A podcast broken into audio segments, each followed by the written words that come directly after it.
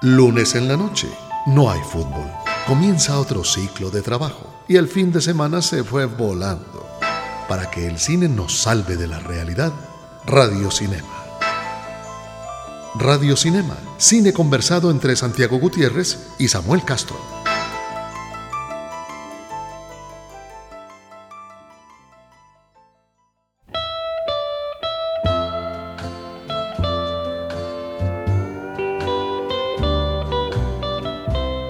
Que uno les ve la cara y uno sabe que tienen cara de estrellas de cine, de inmediato.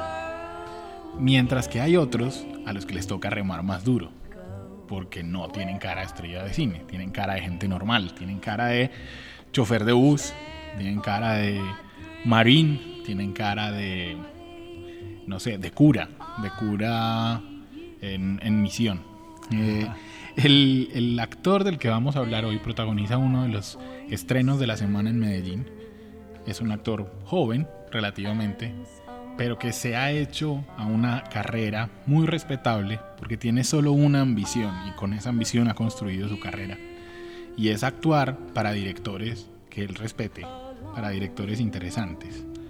Y se nota en su filmografía y en, lo, en los proyectos en los que está comprometido. Hoy vamos a aprovechar el estreno de Patterson de Jim Jarmusch en Medellín para hablar de la película y para repasar un poquito la carrera de Adam Driver.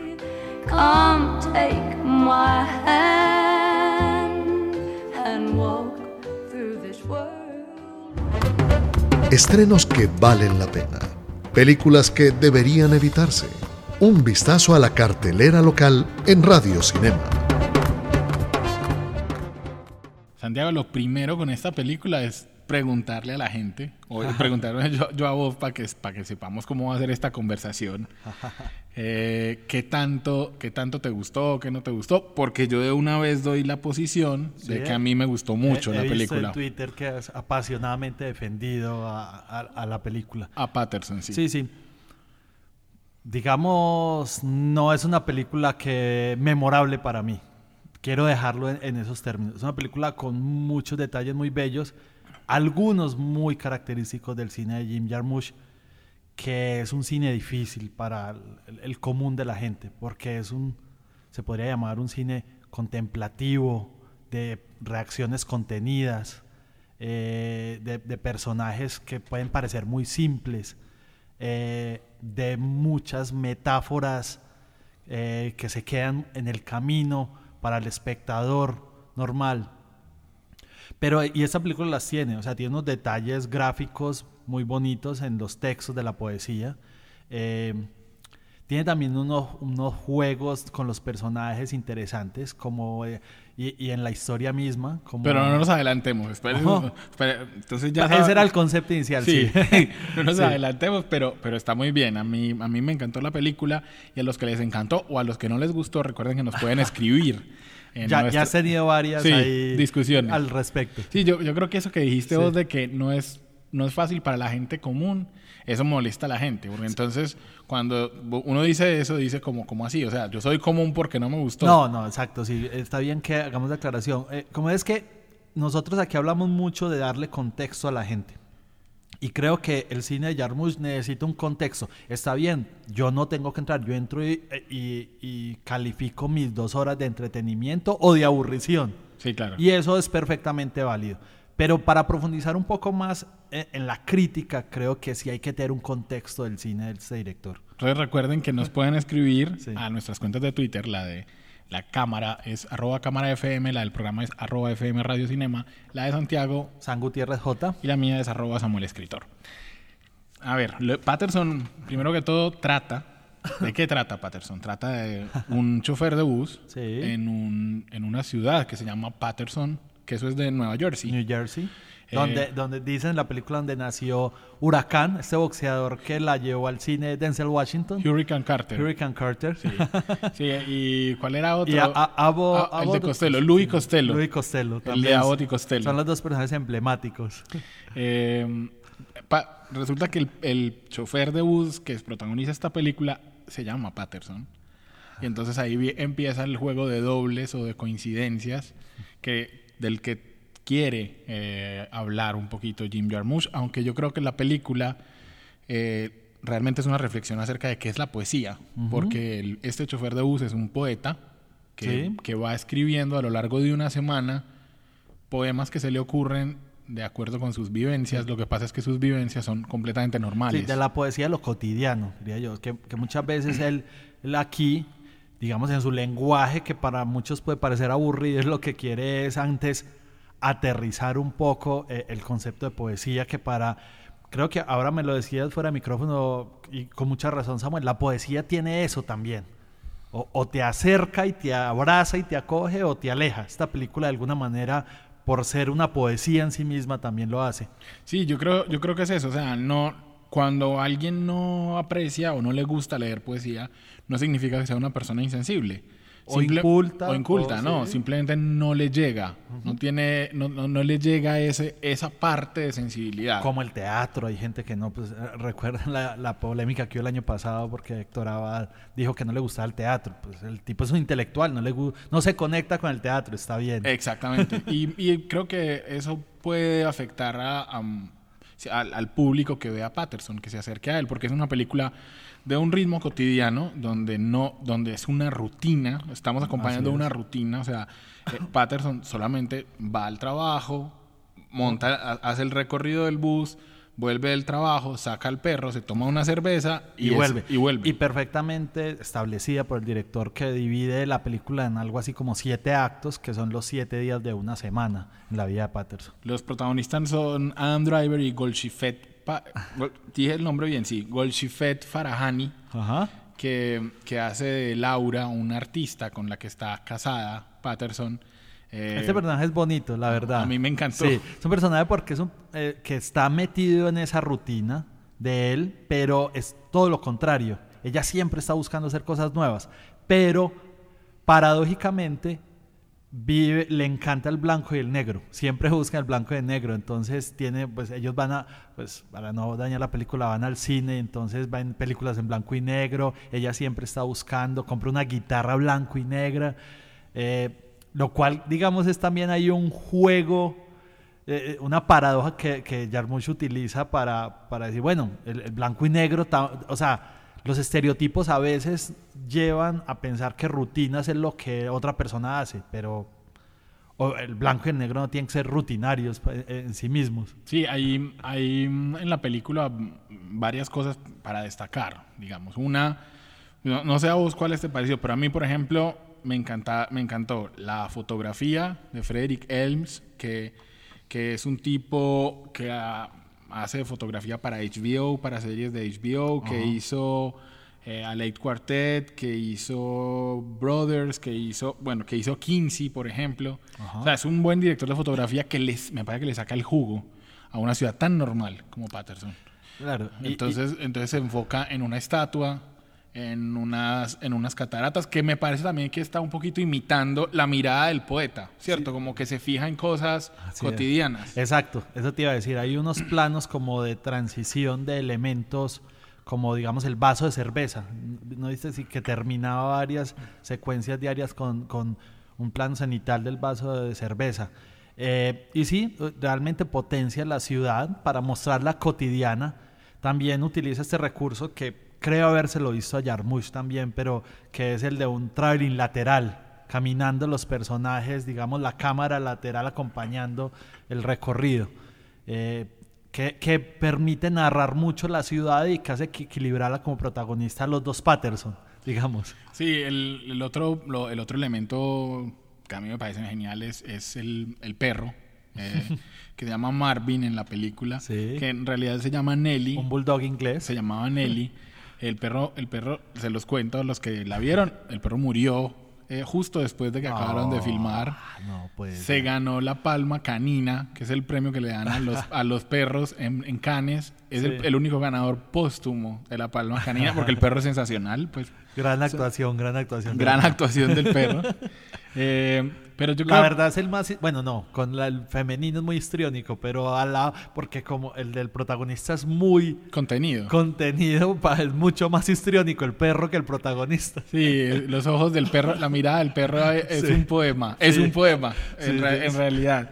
Eh, habría que decir también que hay unos elementos ahí que, que también los discutíamos fuera de micrófonos, que son muy interesantes, y es Jarmusch amagándonos, amagándonos como que la vida no tiene esos clímax. Entonces hay uno que se puede contar y es que en algún momento amenazan como que algo le va a pasar al perro. Ajá. Ah, Como, cuando uno va por la calle y alguien lo amenazara de si seguís por ahí te puede pasar algo malo. Y uno, acostumbrado a la vida en Medellín, uno dice, ah, esto, esto es lo que va a pasar. John Wick. Se imagina uno, ¿cierto? Otra, Así es. pero no es lo que ocurre. Exactamente. No, Bueno, y el personaje protagónico también en esa contención se vale de esa, de esa anticipación de muchas situaciones. Cuando le, le pasa algo a sus poesías tan preciadas, cuando le dan un plato de comida que evidentemente no le gusta. Creo que eso hace muy valiosa la actuación del protagonista porque es que nosotros logramos ver eso y como pensar como espectador, este tipo ya va... Y no, es la vida, la vida es eso también. Sí. Tragarse esas cosas. Ron Padgett es el poeta que escribe los poemas Así es. que salen en la película, con excepción de uno que le dice una niña al protagonista que lo escribió Jim Jarmusch. Ajá. Eh, porque Jim Jarmusch estudió poesía, además, que eso también afecta un poco el, el- tanto el, todo el cine de Jarmusch como esta película en particular. O sea, de, de- de- de qué era lo que él estaba enfocándose. Me gustó cosas, detallitos, Santiago. Salen Cara Hayward y Jared Gilman, que son los dos niños de Moonrise Kingdom, Ajá. que salen conversando dentro del bus de Patterson. Ah, sí. Me sí. pareció como un homenaje de Darmush a una película que a él le pareció muy bonita, creo yo, porque es como si los dos personajes crecieran y todavía y los viéramos eh, cómo habría seguido su relación, pues Sí. digamos. Ese aspecto es muy bonito y creo que pues, me lleva a mí a explicarme el por qué escogió que fuera un conductor de, de bus. O sea, nunca nos hemos pensado que el conductor de bus está ahí de espaldas, pero Oye. él- él escuchando todo lo que pasa atrás. Sí. Esa- esas conversaciones son muy bonitas. Hay una que Y el juego con los gemelos también me pareció simpático. Sí, yo tenía una teoría que me desvirtuó el mismo Jarmusch porque leí una entrevista y dijo, no, eso no es nada. Yo la verdad, la verdad creo que es una, que también se puede ver como una reflexión sobre la poesía. O sea que eh, Patterson es un chofer de bus, pero es un poeta, así como uno es, eh, no sé, un hombre, pero adentro puede ser también un, un espiritualista o un filósofo. Pues, ¿me entiendes? Como esa dualidad. Yo decía, como ese otro yo que también me habita, del que habla Darío Jaramillo en su poema. Sí, como, como haber escogido una, un- una profesión bien básica para, para que fuera esa contradicción. Bueno, sí, tal vez puede ser otra explicación, porque si hubiera sido un erudito intelectual, tal vez no, no ese, ese discurso de la cotidianidad no se hubiera podido no hubiera, no hubiera funcionado. Y bueno, yo lo que creo es que véanla porque no va a durar nada en cartelera. O sea, Sí, sí, sí. ho- hoy, hoy es lunes y estoy seguro de que tienen, tienen ustedes para verla mañana y pasado mañana, básicamente. Sí. Entonces, vayan a verla eh, porque y, y vayan a verla y comenten, porque también puede no gustarles y cuéntenos por qué no les gustó. Está bien porque pues, Jarmusch es uno de los directores, digamos, consentidos de este, de este círculo independiente, podríamos llamarlo, eh, eh, del cine norteamericano. Esta película tiene inversión de países europeos, creo, de Francia, de Bélgica, creo, Samuel. Sí, porque Jarmusch, es eso, está, está lo que vos decís, está consagrado como un autor. Y Exactamente. entonces la gente quiere ver a Jarmusch filmando y, y hace poquito estrenó el documental sobre The la- ese grupo de, de Iggy, de Iggy- Stooges, sí, que hay ¿Cómo una mención, sí, sí, hay una mención de Iggy Pop. De- Hay una mención también en esa película. que, leí, sí, que Sí. leí y es completamente cierta la mención. Es decir, no se la inventó Jarmusch para la película. Eh, unas mujeres de, Pa- de Patterson escogieron a Iggy Pop como el hombre más sexy en, en una, en una encuesta que había. Eh, vamos a hablar del protagonista de Patterson eh, en lo que sigue de este Radio Cinema. Nos hacen reír, soñar y llorar. Aún así, no los conocemos. Personajes del cine en Radio Cinema. Santiago, Adam Driver, que es el protagonista de Patterson, eh, es muy horrible cuando nosotros, ca- cada vez que todas las estrellas de cine van siendo menores que nosotros.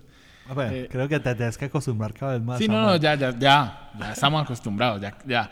Eh, eh, nace en San Diego, California, el 19 de noviembre de 1983. Sí. Y ustedes y nosotros no lo conoceríamos de no haber sido porque se ganó el casting en Girls, la serie de, de Lina Dunham. Él ya, ya actuaba antes, pero había hecho pues unos papelitos minúsculos, de nada. Así es, sí, pero este Adam Sackler en, en Girls, lo que decir, la serie de HBO, le, le ha dado creo que tres nominaciones Al Emmy. Al Emmy. Eh, y- digamos, lo, lo pone- este, este personaje como novio de la protagonista, un tipo como inestable psicológicamente, como emocionalmente, llamémoslo así.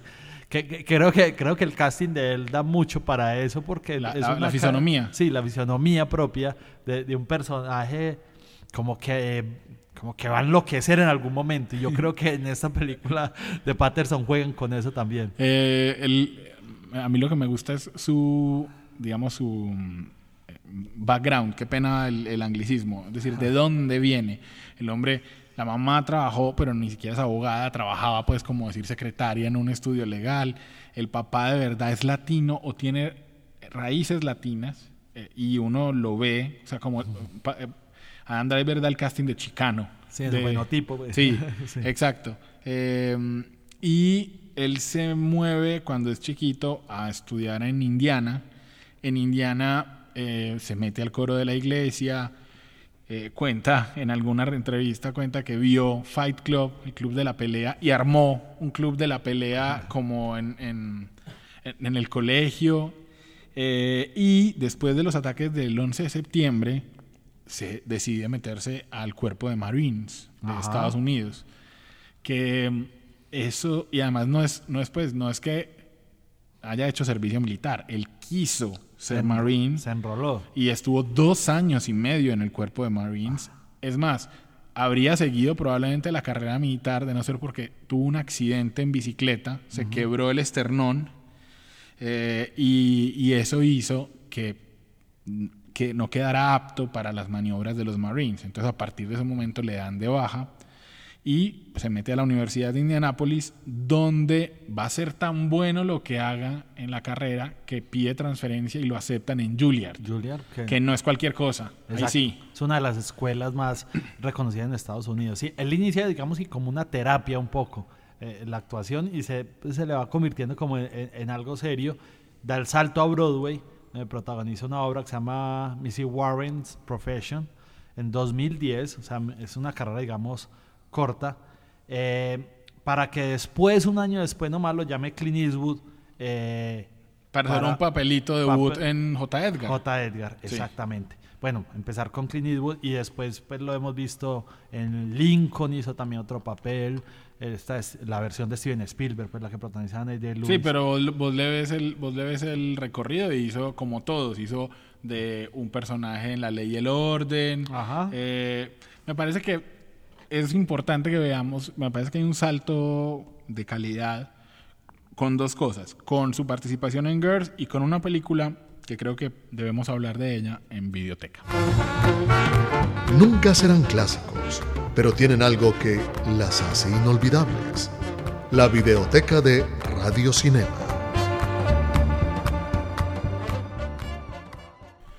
Me refiero, Santiago, a Tracks, una película de John Curran, que John Curran, si se acuerdan, es el de El velo pintado, tipo que suele eh, dirigir películas románticas en el buen sentido de la palabra, es decir, con algo de, de- con mucha belleza visual, pero también con, con tramas que no son del todo tradicionales, hay, hay amor y demás, pero hay algo raro en ellas, algo, me, me refiero a algo atípico. Y en este caso es la historia de una mujer, Robin, que decide cruzar Australia de un extremo al otro, pero por voluntad propia, una cosa así.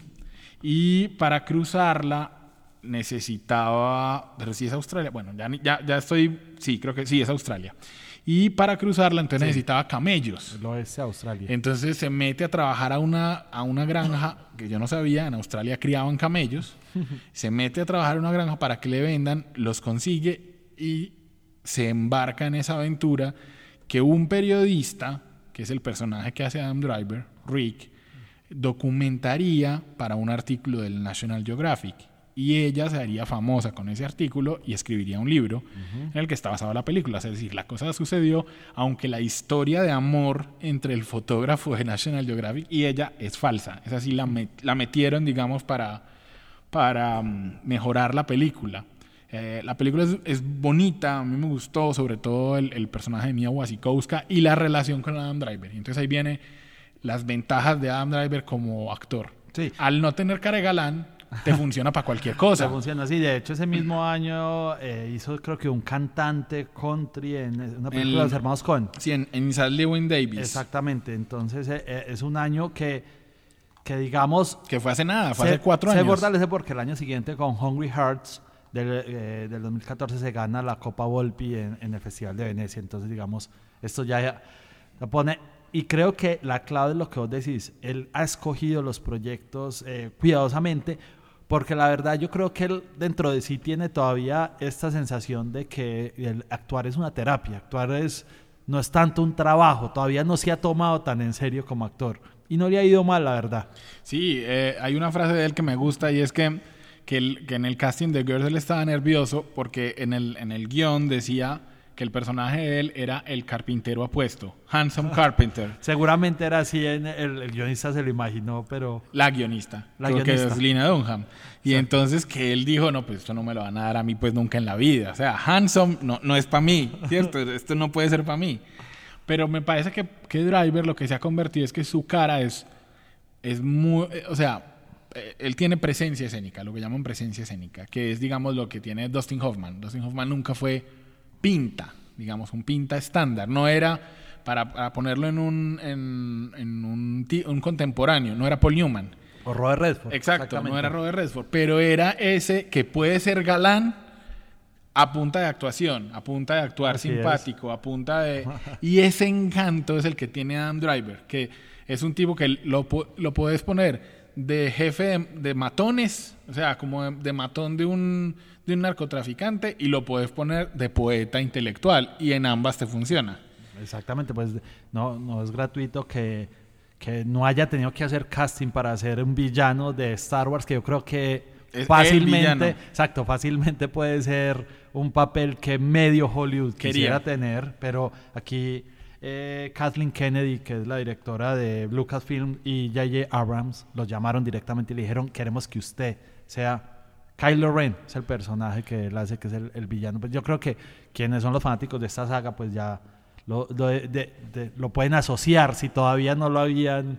eh, eh, mm, Sí, y acuérdense, de, y acuérdense de él como el padre Garupe en Silence de, de Scorsese, en la que hace también una... Se ve que el hombre es de método, porque así como se metió para la licencia, hacer la licencia de UF para Patterson, pues aquí bajó de peso para hacer ese cura que llevaba dos años de viaje y que entonces iba a aguantar hambre todavía más. Y lo que decíamos, eso de que él quiere actuar con directores interesantes se ve en los, en los proyectos que vienen. O sea, viene Soderbergh. Viene Soderbergh, que ya esa ya la Logan lo- Lucky. eso. Viene Terry Gilliam en ese, Ah. en ese proyecto del que hemos De hablado y yo, de Don Quijote. Que ha sido bastante sufrido, No, ires pro- y venires. sí. Pobrecito.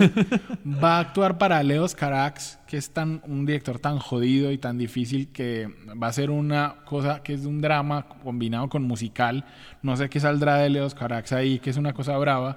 Y va a actuar para Sylvester Stallone. Y, pa- y seguirá con Star Wars. En- en la pero saga. pero ese, esa película de Sylvester Stallone es brava, porque es una historia real de, ojo, de un marine que pierde brazos y piernas. Un soldado en Afganistán, exactamente. brazos y piernas y, y aún así sobrevive y reconstruye su vida, su vida con las cuatro extremidades eh, Y en, hay- en prótesis. Y hay un conflicto interno, pues, digamos. no, solo, imagínate sí. lo que va a hacer eso para el Oscar. Ah, sí, creo, bueno, aquí siempre lo decimos, creo que este personaje vamos a escuchar del Oscar. Creo que, eh, ah, ah, para cerrar un poco el programa, cuando hablamos, yo te dije, la, la, la actuación de Adam Driver acá me recordó a la de Casey Affleck en Manchester by the Sea, que la, fue la ganadora del Oscar anterior. Entonces, Sí, este hombre va, pa- va- Va va- pa va a allá. estar para esas ligas. sí. El cine canta, baila y suena. El soundtrack de la semana en Radio Cinema.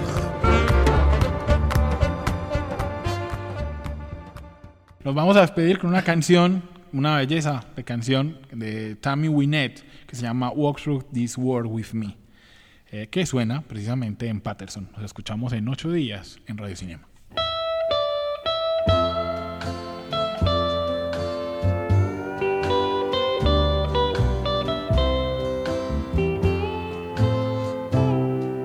Walk through this world.